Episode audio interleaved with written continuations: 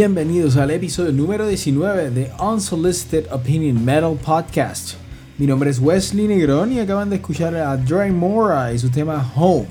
La banda establecida en Seattle, Washington, se está preparando para el lanzamiento del EP Awakening, el cual estará disponible este próximo 26 de junio vía su sello independiente Ultra Nast Records. En este episodio tenemos la entrevista en exclusiva a la banda Doom Metal Abject Terror directamente desde Austin, Texas. Así que sin más preámbulos, aquí está Abject Terror y el tema Bloodlust.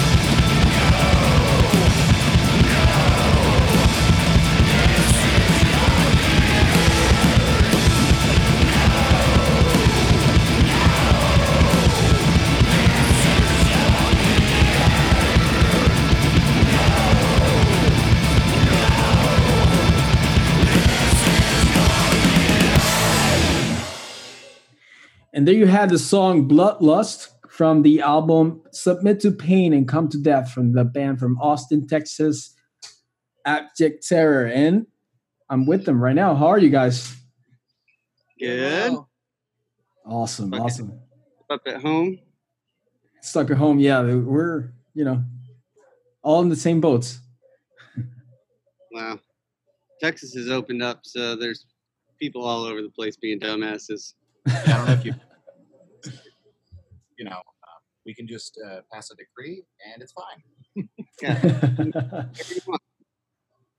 Yeah, I actually But- have family. I have family in Texas, and uh, actually, my brother lives in Washington State. He went to visit my the rest of my family in Texas, and he just uploaded a picture today of him being at the beach. So, um, my brother is part of the problem. So, We're Yeah. actually doing our best to not be. I mean, we, we see each other, but we basically, we're not just kind of going about our normal lives. It's basically, you know, we made the call that um, to practice and keep working on um, a lot of the plans that we have. Like we want to start doing some live streams, which we'll, we'll talk about um, I soon. But, um, you know, we figure if we all are staying at home and social distancing in our normal life, then um, we'll all uh, sort of trust one another to share because we now share we we share an immune system basically. yes, once you're in a band, you're basically one. You know. yeah. yeah. Well, definitely if you're on tour, like and Oh, yeah. one person, everybody gets sick. Been there, done that. So uh, we know how Yeah. it works. Yeah, for sure, for sure. Now, guys, uh, could you please introduce yourselves and what exactly do you do in the band? My name is Jeff. I play guitar and scream, and I've been recording everything now And mixing. and mixing, and I did a sh- shitty mastering, but I don't want to do that anymore. And then I got the van that we souped up right before we left, or right before all this shit happened. So I built a bed and got a solar system, and it's just been sitting in the driveway. Ready to go on tour. Oh man, I'm I'm Keegan. Uh, I play bass. Um, I do some vocals as well on uh, on the Submit to Pain and Come to Death. I'm doing vocals on Preda and on the, the clean vocal part on Bloodlust. Um, and Jeff, I don't know if he said it, but he does a lot of the the screaming. Vocals yeah, bro. I said I screamed. Okay. And I'm, I'm Hoop. I play drums. I am not on the EP, um, but I've known these guys for a while and was in a band and left that, and there was an opening, so I jumped on. So I'll be on the full length that's coming up probably within the next year or so. Hopefully not a year. I'm gonna finish it before that. Yeah, a couple By the months. end, of, by the end of this year, a couple months, something along those lines. awesome, awesome. That's great. That's awesome. I actually, I actually know uh, Keegan and Jeff from uh, Destroyer of Lights. We actually got to play 2016, I believe, our first show in Austin. Uh, Oh, no. well, and we we met up with y'all in Florida. Yeah, we've played in Orlando. Year, I think before that.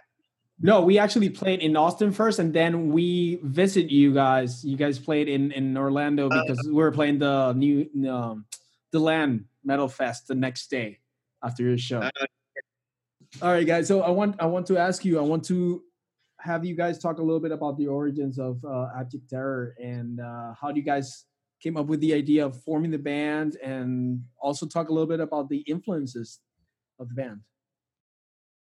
Um, I just started playing. Well, I guess when Destroyer of Light we were recording Chamber of Horrors, I started playing a lot of guitar because well, everyone knows me as a bass player now, but I was always a guitarist before I joined Destroyer of Light. Okay. Destroyer of Light was the first band I ever played bass in, actually. Yeah, I actually Uh, know you as a bass player, and then when I saw you playing guitar here, I was like, hmm, interesting. Though I did see the the video that you did with the 400 caps behind you. How- How many actually? I don't know, like Twelve. no, 12. one, two, three, four, five, six, seven, eight, nine. Nine caps. Yeah, it's actually that was two years ago, like yesterday. So now I Nice. like I opened Facebook and I had like 20 friend requests. I'm like, ah, shit. Like I turned off the notifications for that because it just goes crazy. But yeah, so I was playing guitar because I guess I was trying to help write songs or something, but then, well, every time Destroyer would get back from tour, my girlfriend would break up. Me and her would break up either while I was on the road or when I got back. So then I'd live in the practice space. So then I just play guitar all night, And you're angry because your girlfriend just broke and then you're angry because your girlfriend broke up with you for the fourth time. Um, so I started playing this tuning that was inspired by Devin Townsend that he plays in open C. So from the lowest string is C G C G C E. Mhm. I tuned it down to A, so it's A E A E, and then I tuned the two highest strings to the same, so it's like a twelve string. So it's Nice. so it's this weird open tuning. So I just started playing in that for. It takes a while to wrap your head around it, but then I started writing songs for it, and then me and Zach started jamming, and just started screaming and I had also gone through a breakup and was really pissed off. So yeah. So we had nothing to do, and Well, it goes- something. It goes back to 2017 because I remember we were on tour with with Goya at Destroyer of Light. You guys were first writing a lot of the riffs. I don't know if we were even playing. Well, Embrace the Test. That riff goes way back. Yeah. But uh, like some of the riffs and lyrics you guys were writing was all really angry and uh, just fuck the world kind of stuff. Yeah. Um, and then Zach actually ended up leaving band because well he just had uh, more obligations with Lady Killer, right? yeah, Yes. yeah. I, I was in a band called Lady Killer at the time, and we were pushing to do our second second release, and then go on tour and start going through that whole gambit of things, and it just became a lot of a lot of time taken away from this. So I had to step back for a little while, Okay. focus on that. Yep. And then basically I just kept writing songs. And then we were originally going to do it as a two piece, just guitar and drums. And then somehow Keegan started playing with us. I don't even know how. Yeah, we basically slowly over. It was many. Uh, yeah, it says on our Bandcamp it formed in 2017, which is true, and we haven't had a release in three years because it's basically just been this slow, arduous process of kind of figuring out what the band is Mhm. and getting songs together. Um, you know, and like it wasn't until last year when we really started um, committing to let's make this a real band. Let's make this. Let's you know, Jeff had left Greenbeard. Um, now Hoop's done with Lady Killer, um, so we're able to just focus on Abject Terror. Yeah. Awesome, awesome. So basically, the, the lineup of the band is consists of people that had a lot of experience with other bands as well, as as, as far as making music, composing music, recording, and touring. Correct? Yes, Yeah. Yeah. Hoop and I have been in a band before. I was on tour with Destroyer for several of their tours, doing merch and lights and all the bitch work. So Yeah. So we've all been in that van. It's, I bought the van from Destroyer of Light. So that's the van I freaking live in. Yeah, we have a new. We, we traded out. They got to a new van. white, 15 seat passenger van. But yeah, that van, when I started traveling with Destroyer of Light, had like 50,000 miles on it now or something. Now it has 170. Yeah. And I think we did about 110 of those on Just- tour. yeah, on tour. Yeah. So me and Keegan and Hoop have been in a van. We would do, you know, the West Coast for 27 days or whatever. So we've done a That's- shitload of tours. That's awesome. I, I'm- I'm pretty sure that you guys can't wait until this whole thing is over, so you can go back on the road.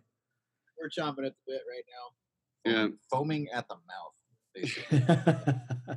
It, and it, it- yeah, the timing of it is really, um, you know, because it halted Destroyer of Light's touring, but you know, Destroyer of Light's been on the road before, whereas this was we were basically gearing up to do our first Abject Terror tours, Yeah. um, and so that put a stopper on that. But that, like you said, we're trying to retool our focus to basically um, try and figure out what we can get done in the digital world.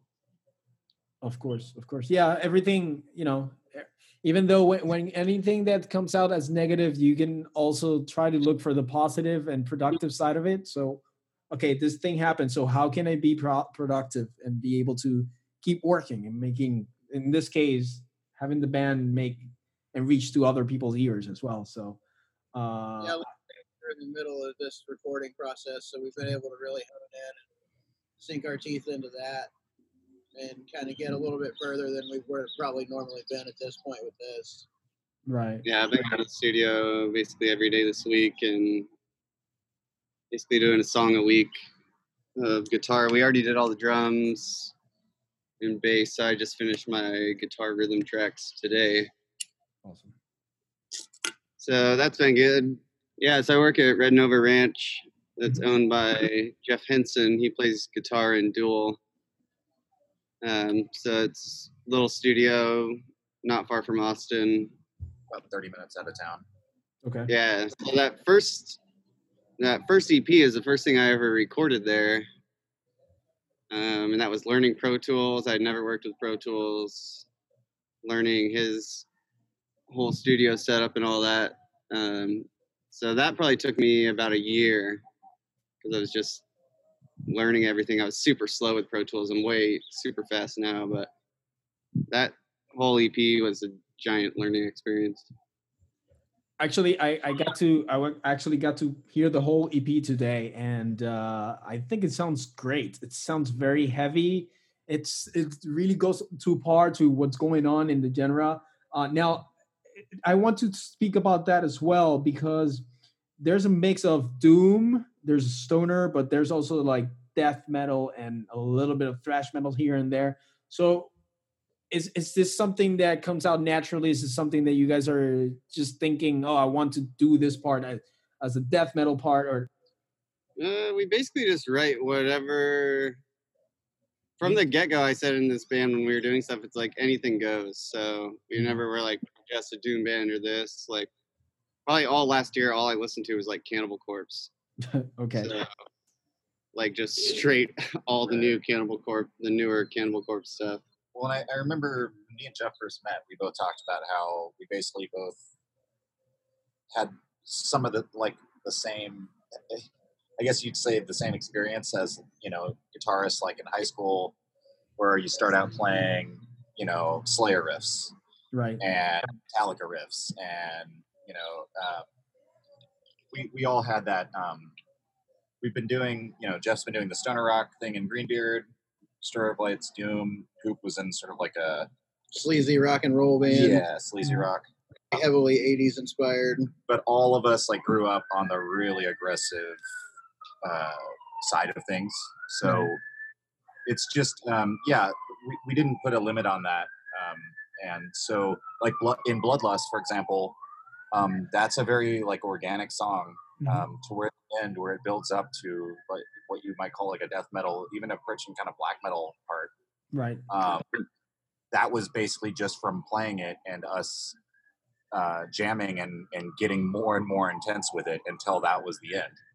Um, so yeah, that song it starts out with a very almost like s- stoner doom groove, right, and You let the, let the hate flow within you. yeah, yeah. right. Yeah, I actually wrote uh, to Jeff last week because I made a post about you know having bands that if they want to be, be played in the in the show to let to send me over an email, and then Jeff was actually the first person to send me over material, and I, I don't know if you remember, but I literally wrote, "Holy shit, dude, this is fucking awesome." Um, and I was really surprised by it, and you know I'm I'm really into uh, right now. I'm l- listening to a lot of doom metal and, and stuff like that. So when whenever you listen to a band that is has a little bit or has variety within their songs is always interesting to hear and see how they mix. And and the the transitions are very smooth as well. It's not it doesn't sound like it's being forced. So that's also very interesting and very hard to do unless you were like literally like you guys say you know anything goes let's just go with the flow and see what happens Yeah. Well, we've all played with people that you come in with a riff or something, and someone's like, "Nah, man, that's not like doesn't sound like us," or like, "No, that's not this or that," which we have from the get go said, "Fuck that!" Like anything goes. Mhm. right we're very like cri- like we want to write um we're we're i don't want to say critical but very um Particular. we are particular to where about the quality of the riff but we're, we're never going to say like i mean we've even talked about doing like an Enya cover just to Nice. show the scope of where we would go with this so we we really don't care about the the those sort of limitations. It's all about like, is that a, is that riff interesting? Do I does it hook me in? Do I want to listen to that? Is it different? You know. Um, Do we like it as a whole? hmm That's very Yeah. important. That's very important. You know, you you as a musician have to like it as well. You have to like playing it because then specifically when you're playing these long songs, you know, you're not going to be nine minutes playing a riff or playing a part that you don't like. You know. Yeah. Well, and I think on this stuff too, we when we're playing it live, like I don't ever feel like I it's getting boring when we're playing it. It's always you know kind of changing and it keeps moving, so it's always interesting to play. Um, it's not like where you're just playing the same riff for 15 minutes in a row like Right. that.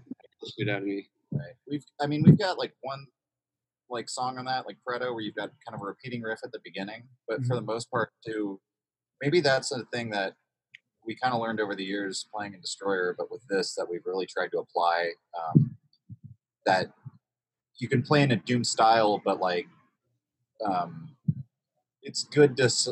You don't have to play every riff for ten minutes, like you Right. say. Like, there's, there's something that you actually do gain by uh, keeping things like just the right amount of time to hold your attention. And then, um, you know, like there's a time to groove and just bang your head forever, but um, it's we've tried to consciously focus on that of like, you know, keep it simple, keep it short, stupid. Although on this next record we're gonna have like a 13 minute song. So. yeah, uh, let's, let's actually talk about that because uh, the EP "Submit to Pain and Come to Death" uh, it's four songs, and uh, it was actually released on the first of May, correct? Yep. Awesome. And what what can we expect about the new album? Can we expect more songs? Is it going to be a full length, or is it going to be another EP? Uh, it's gonna be a full length. I mean, it'll I think there'll still be like four songs. We might have a couple more tracks there, but they're longer songs. Okay. Some are longer, some are shorter. I think it's at like 45 minutes right now, but we'll probably do some transitions and stuff. It'll probably end up being 50 minutes. I don't know. But hmm. also, it just sounds better from my perspective. I mean, just because I've learned so much, I recorded these dudes in a band called Godshell. They were awesome. So they put their released their EP. So that if you listen to that back to back with the with our EP, it's like, wow, this sounds a lot better because I just learned so much in a year. And now doing this full length, it already sounds like fucking crazy good. So it's been learning a lot. That's also why I released this EP. It's like I was just so sick of listening to those songs. I had listened to them for a year. Yeah. I had done like in my computer. There's probably like six different or ten different mixes of each song because it's just it's just crazy. Like recording your own shit Mhm. and mixing it is Uh, yeah, It's when- especially insane. an album is a, a learning process in and of itself. yeah. I'm proud of how it sounds, but now it's like I'm already leaps and bounds better. So I'm pumped to. It's been fun to record the new stuff. the new stuff of course. It always happens whenever you release a record and then if you especially when you release a record and you already have new songs written and like okay done. I'm done with this. Let's go with the new stuff. And then it's like a cycle you know? It keeps happening. You release a new stuff you want to forget about it and then you have to realize that you also have you know have to play a tour promoting those songs so you, even though you want to forget about them you still have to play them. Um, Well, I haven't come playing them live. It's just I didn't want to listen to those recordings anymore. and and and you're also going to mix you you you- you're also going to mix the new songs correct Yeah. awesome that's pretty awesome uh, and and how about the the music orientation is it going to be the same uh thing that we were talking about or are we going to see new things that we didn't hear in the ep Uh, it's gonna be new things. We have our friend James Clark from Monte Luna singing. So he does. He's got a really awesome, clean voice. He's been singing some really cool shit. He's been playing live with us. He does like a lot of the background vocals on that EP. Like on that first intro song, he does all that like choir stuff and screaming with me.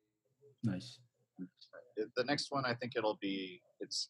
I was thinking about today. It's a very melodic uh, selection of songs. Um, it's still got some very heavy parts, but um, I think it's going to be like our melodic album, and um, you know, who knows where we'll go from there.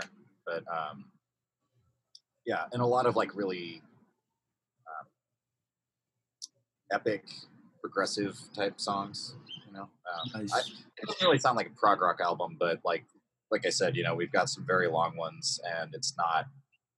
Um, you know, just like one long long riff. It's like the 13 minute song is 13 minutes of riffs. So uh, hopefully this will take people on a, a journey. That sounds interesting. I'm up for that. I'm all about that. I'm a huge prog fan, so uh, it's it's very interesting. The definition of prog varies on depending on who who you ask. You know, prog from some people can be something uh, very technical. Prog from other people can be something more amb- ambiental and then you know ambience and, and mood, like Pink Floyd and stuff like that. And you know it, it, it all depends who you ask. But uh knowing you guys and knowing and being familiar with the stuff you've done i know that the what you mean by prog it's something that it's going to sound more as a as a complete well thought written uh, writing process rather than just you know or being technical just having you know 20 minutes of just weird sounds and stuff like that so Right. Yeah, I, when I said prog rock, I was like, I should probably clarify. This doesn't mean like yes. Or, right none of you are going to be wearing a cape and doing weird keyboard solos and stuff like that Yeah, like Oh, there's uh, gonna be some some some Peter keyboard solos. Like, okay there, yeah, there actually will. There's going to be some interesting instrumentation on this. excellent Yeah, probably some more synth. We were trying to do more synth stuff when we were doing live stuff. That was another thing. Is right before all this happened, like I just bought a full guitar stack.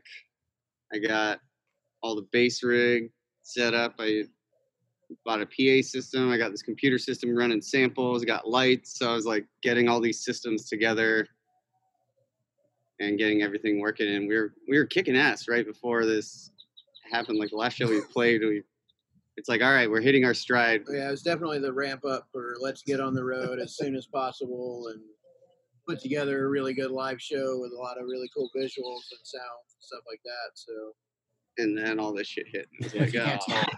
very bitter about this. life said no life said no hold on no not yet that Uh, we'll probably try. I was working on it at the studio, trying to get a live stream setup going. So it's probably what we'll work on next week, and then do a live stream, and then I'll probably record it because it's going to go through the normal all our studio stuff. So I'll probably just record it and then put it on Bandcamp as like a, a live, just a live release. Live release. Okay awesome. And and and when you mean next week right now we're we're doing the interview on the 13th of may. So you mean that the week of the 18th Yeah, I mean, I'm probably just gonna.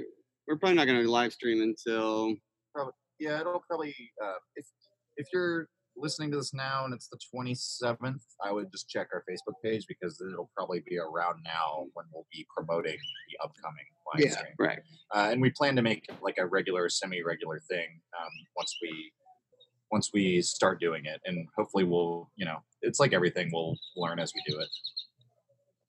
Yeah, of course. I, I think a lot of a lot of bands uh, are doing that right now, where you know they have to keep busy and they have to know be able to perform in some kind of way for the people, and especially when you have a release out and you have to promote it, etc. So it's a learning experience as well, because I, can tell you for a fact that I am learning or trying to learn how this actually should work, so we can go ahead and do a live uh, live set sometime uh, next couple of weeks, but you know it's it's the first time for a lot of people as well we have to understand how things work and and be able to provide something that will worthy watch to watch. Yeah. Well, now I'm pumped that I, we did like a little test run, so it's cool. I mean, we've seen people live stream doing their phone or whatever, but I think it's cool. We have access to a studio, so to be able to do a super high quality version of it, I think is pretty cool. And then be able to just release it. So if you want to buy it, right just the audio, I think would be cool. Right. Yeah, yeah, I told my parents as well, like live streaming, and I was like, since it's going through Pro Tools, you can you know, and they would come out and support my bands and stuff. It's like Mhm. you're, they would always complain you can never hear the vocals or hear anything. It's like you're gonna be able to hear Everything. everything. Comfort of your own home. So That's awesome.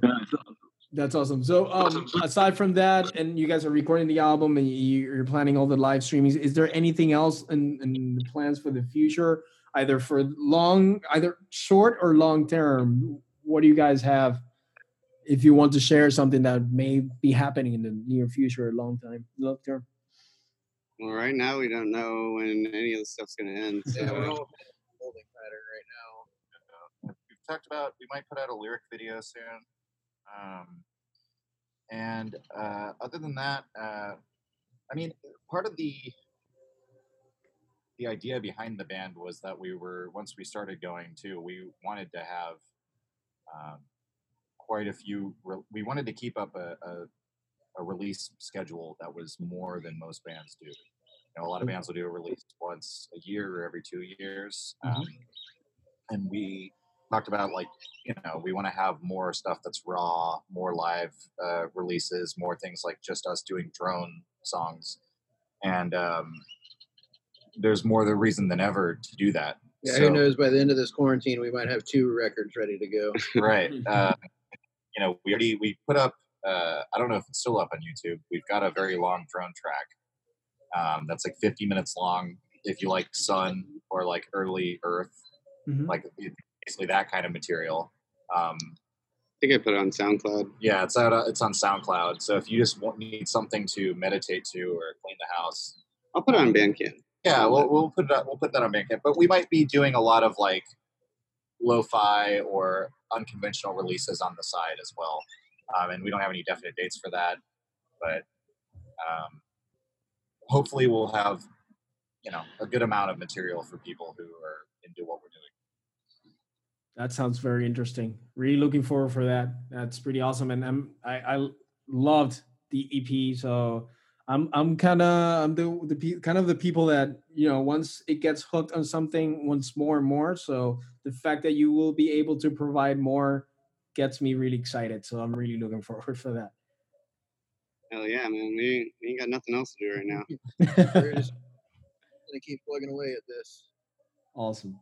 Yeah, for sure. You have to stay productive. Now let's let's talk about aside from what you guys are doing or from what you're working for the band during the quarantine, is there anything else you guys are doing personally to stay busy? Are you watching any series? Are you listening to music? Is there anything else or are you just completely consumed with the record? And just a record for me. I've just been going to the studio. He has the most work to do on it, so Yeah, I got they finished. We finished his drum tracks. Zach's drum tracks before this, and then Keegan did his bass not too long ago. So now I have to do. I just did all my rhythm tracks, which I'm doing like four guitar tracks for the rhythm. So each song I had to play them all four times. And then I got a bunch of solos to do, and then a bunch of harmony shit to do, and then I got to scream on all the stuff. And And then then, yeah, I'm gonna be busy with this for the next however many weeks. uh, I'm writing a book. Keegan wrote a book already. Yeah. Um, but uh, the one I'm working on now, uh, well, I mean, it's probably not going to be done for many years. Um, but I decided to write uh, basically about what it's been like being in an underground metal band uh, touring for eight years. Nice. I don't have a title. It's basically um, it's tour stories, but it's sort of the whole story of um, Destroyer of Light, and also like what think how Austin changed in like the 2010s. Um, Mhm. uh, just sort of observations about that, where I it was it, like this is kind of like the end of an era in a way, and now it's it's like you know you can't write this shit. It's 2020, and at the end of this Bookends, at the end of this decade, it's like you have this big event of the coronavirus that who knows what the scene will look like at the end of it.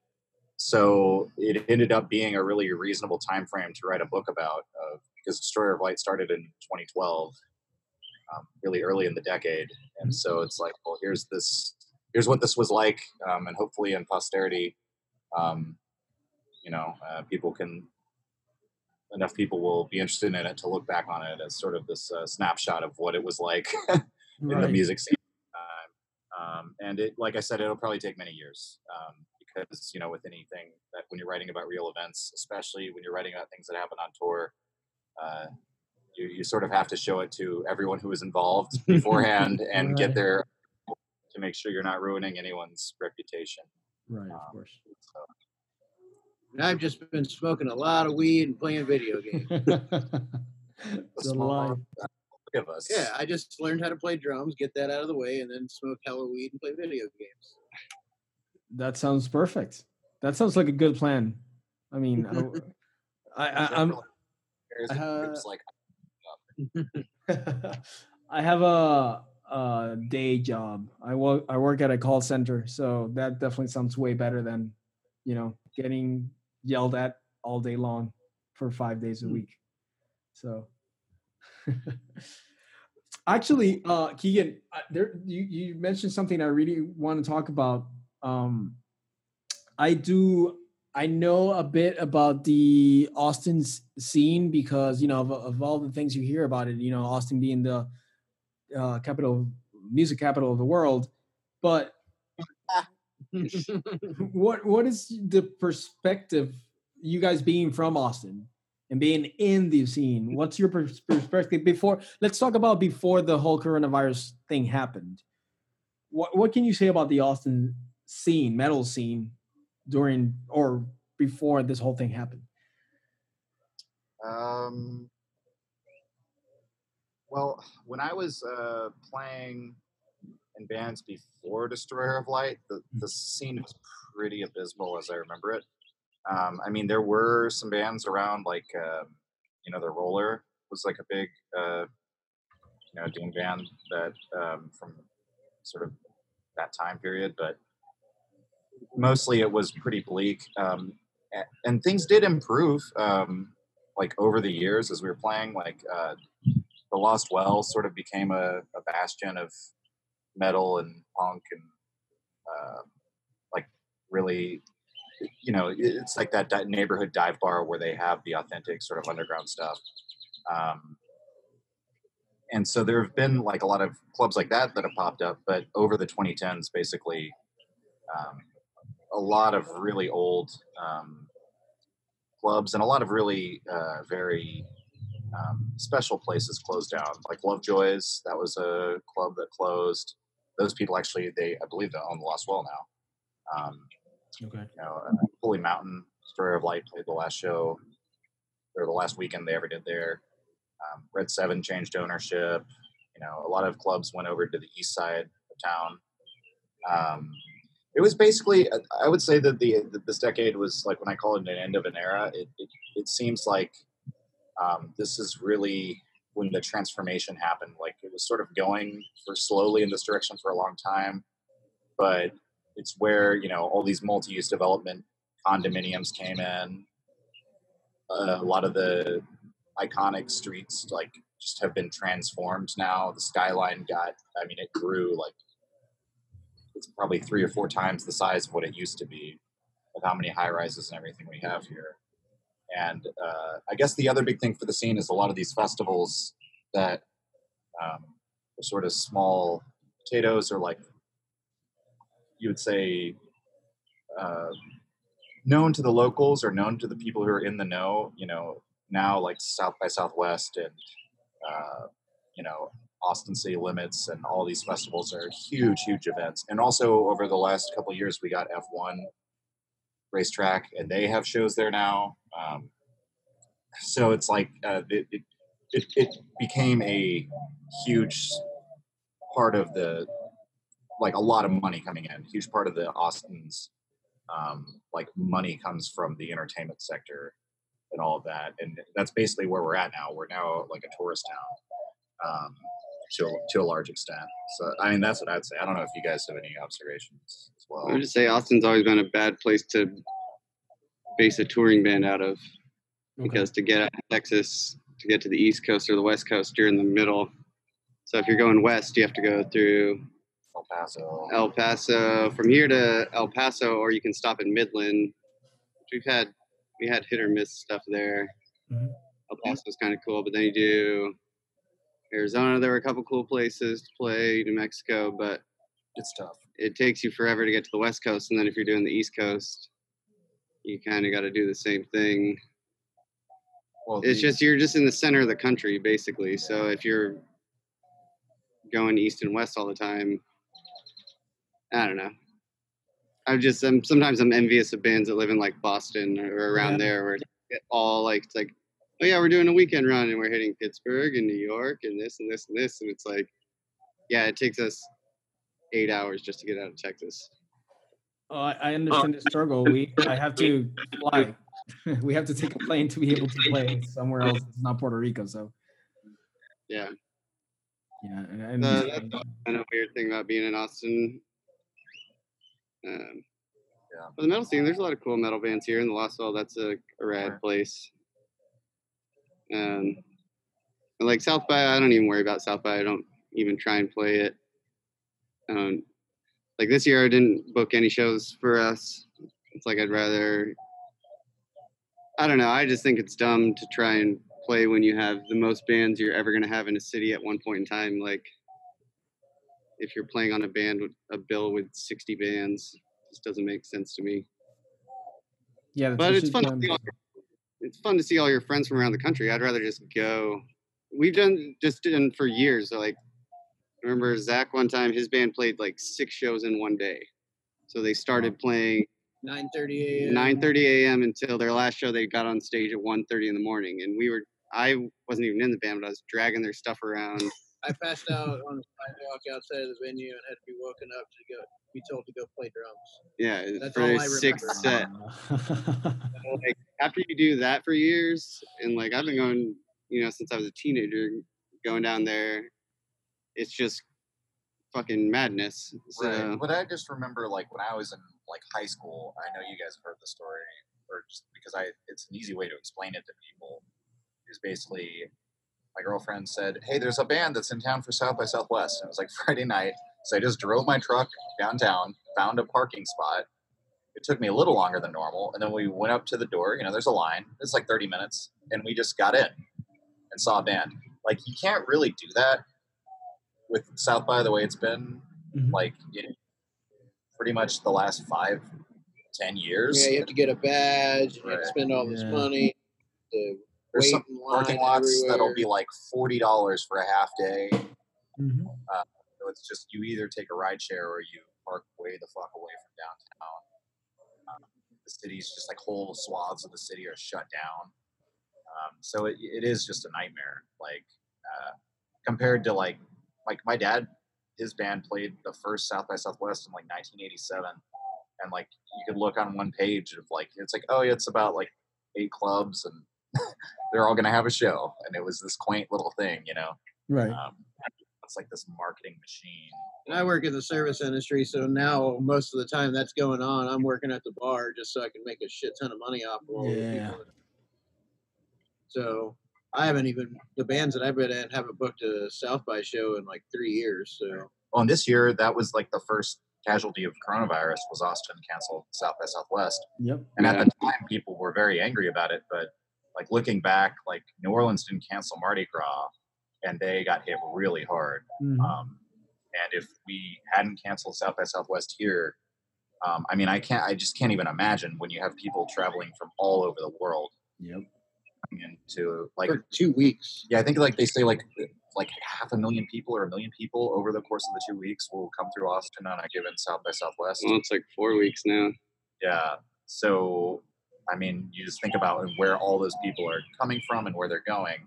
It could have been like just the epicenter of a huge outbreak, and instead we're actually one of the the cities that's doing the best in Texas um, for the flattening the curve. So Yeah. be thankful for that.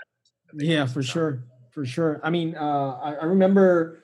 I'm not sure if it was. Yeah, I think it was South by West by Southwest, the first uh, festival that got canceled, and I, I was like, okay, this is serious now because if this is happening, then that the domino effect started happening after that.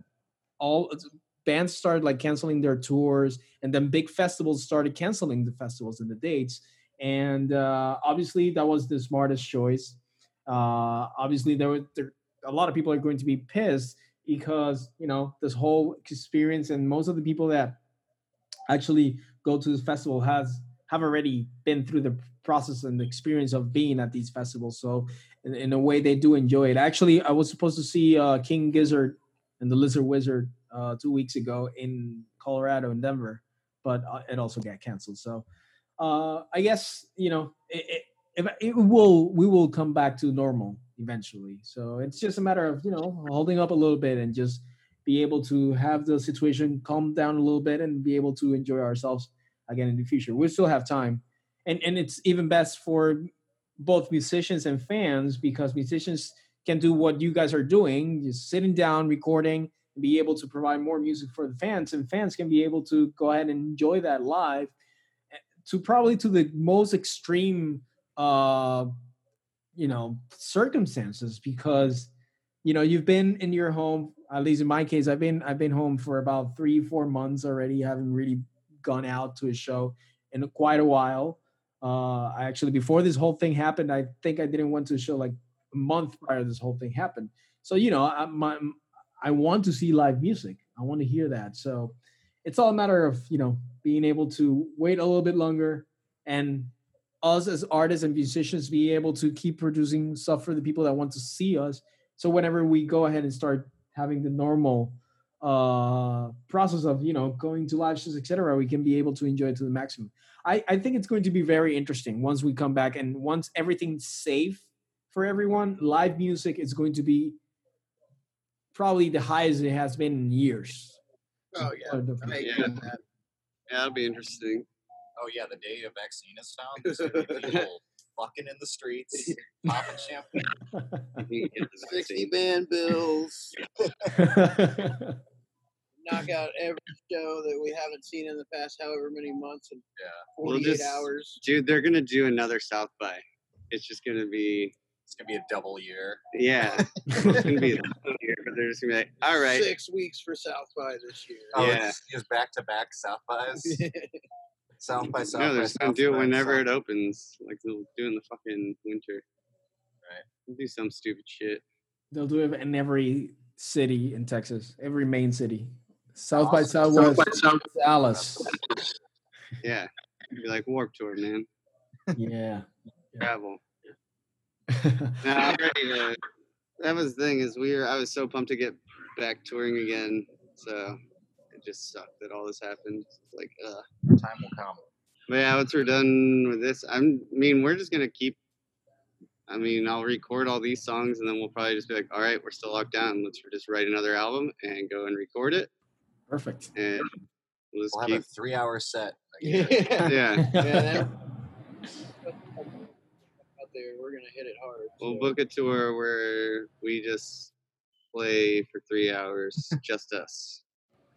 Yeah, yeah, just make sure you have you know the whole light show and and, and visuals the- behind you. I'm programming those. I'll program those lights. Then it'll be really be prog rock for you. Yeah, there dude, you we'll go. just play everything from start to finish. We'll just play the EP all the way through, and then do the full length, and then do the next one. Puppy dogs. They're random we're, puppy yeah, dogs. we're outside here and some dogs came up. Hey, Hey. Nice. Davis. Hi. Just off the fence. I'm gonna guess there's an owner running around. yeah, bo- both of my dogs are currently sleeping right next to me. They're looking at me like, "Why are you not feeding me and giving me attention and talking to the computer?" My cat gets very confused when I'm talking. About Your cat is mean. Your cat is very mean. He's nice to me. He just doesn't like outsiders. Doesn't like This cat else. is the only cat that le- legitimately terrifies me. He bowed up on me one day in his house, and I was like legitimately scared. Yeah, hoops for like a week or so. Yeah, they're right there. Uh, yeah, Hoop stayed with uh, me and my wife for like a week or so, and I, actually we, we we had to we left for like a weekend. Yeah. and uh, I think Hoop, what Hoop said was I felt like I was in jail. Yeah, That cat. Mean cat. Scary. He's a, Cor- he yeah, he's cornered me son a couple bitch. times. Cats rule. You know, whenever you have a cat, it's the cat's house. It's not your house. Yeah. He'll he'll tell you. Oh, we love cats. that one. Cats I are love Vicious. They hate him. Yeah, I have two Fish. dogs. I, I've ha- I've had like three cats already, but uh, they have always belonged to my ex girlfriends. So every time we break up, they keep the cats and I keep the dogs. So that's how I have two dogs right now. Awesome, guys. So uh, we're almost done with uh, with the whole interview, and and and I want to uh, give you to give you the time to go ahead and let people know where they can find more information about you, where they can reach out to you, be able to see all these live sessions that you guys are going to be uploading, etc. So you have your the space right now. yeah, we got the Facebook, which is if you just search Abject Terror, you should find it. Um, the Bandcamp is pure Abject Terror at Bandcamp or dot Bandcamp, and then we have an email list. If you email us at pureabjectterror at Gmail, I've been sending out like demos and stuff. Um, so like if you want to hear, I have like folders of stuff. So like our rehearsals for the new album. So I send that out early to people. It's just like if people um, want to check it out. And then yeah, we're talking about setting up a Patreon um, where you know that'll be even more like extra content and like I was saying, unconventional releases. Um, that's not launched yet, but um, we'll we'll have that. Um, and you know, with the live streaming that we do, that will be all posted on the Facebook. So follow us on Facebook, like our page if you want to see updates of what we're doing. Yeah, and Awesome. probably the email is the best way. Yeah, the email list if you want a direct line. Um, Because like- that way it doesn't have to do with the logarithms and all that shit. So I'll just be directly. It's like I'm not spamming people. I probably send one every two or three months, but then it's just direct to people. So for Awesome. real fans, man, if you want the real shit. Real fans. awesome guys well thank you so much uh people out there please check submit to pain and come to death. Great ep by abject terror. Awesome stuff. Really looking forward for the future material. I'm going to be very very uh or, or keep my eyes peeled for this. I'm very excited about you guys. So uh thank you so much for this time guys. And right now i'm going to play this track from one of my favorite swedish bands i recently discovered. They're not playing anymore, but they are fucking awesome. This song is called Laps, and the band is New Keepers of the Water Towers.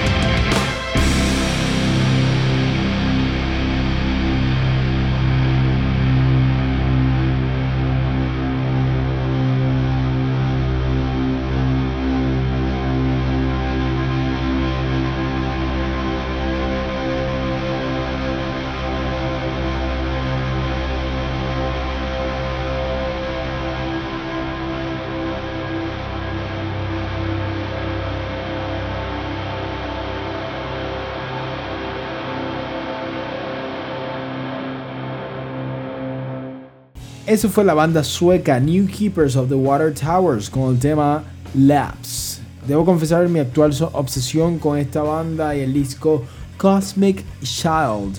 Es una pena que ya no estén tocando. Si les gustó lo que escucharon, por favor, por favor, escuchen el disco Cosmic Child. Es un disco que raya a la perfección. Ahora, con un poquito de Black and Death Metal de Vancouver. Esto es Atavistia y el tema The Forbidden One.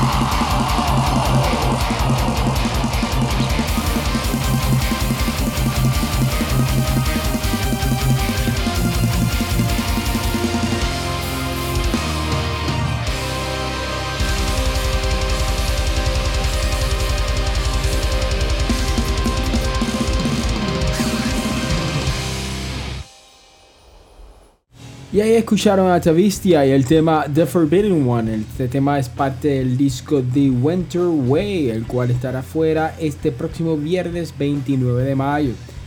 Ahora vamos con el tema de la semana. Esta banda destronó a Avandra, que llevaba dos semanas consecutivas sonando en el podcast. Estos canadienses tienen algo bien interesante dentro del grind que tocan y es que combinan jazz dentro de su música. Así que por segunda semana consecutiva, aquí tienen a Patent y el tema Pret you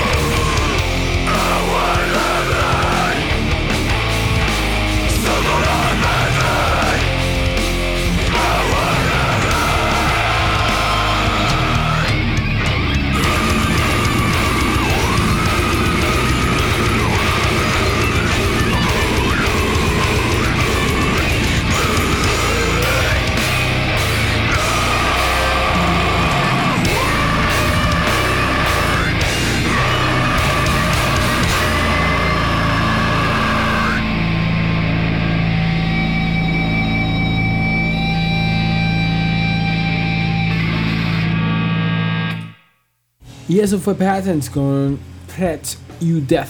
Recuerden visitar nuestras redes sociales, tanto en Facebook bajo Unsolicited Opinion Metal Podcast y en Instagram bajo UO Metal Podcast para que puedan votar por su tema favorito de la semana.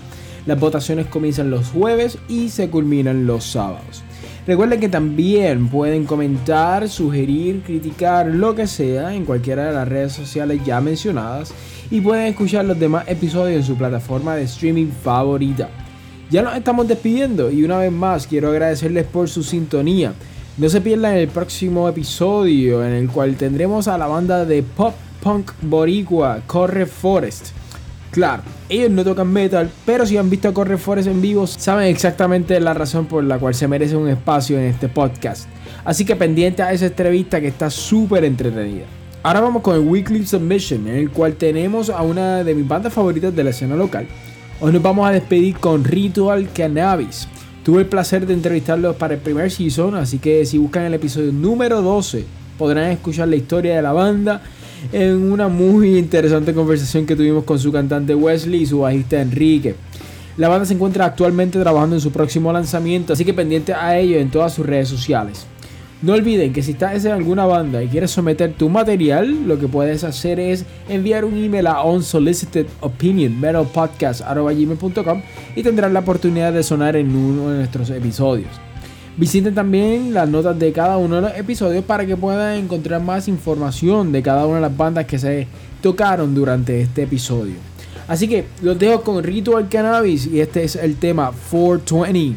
Hasta la próxima. Pásenla bien.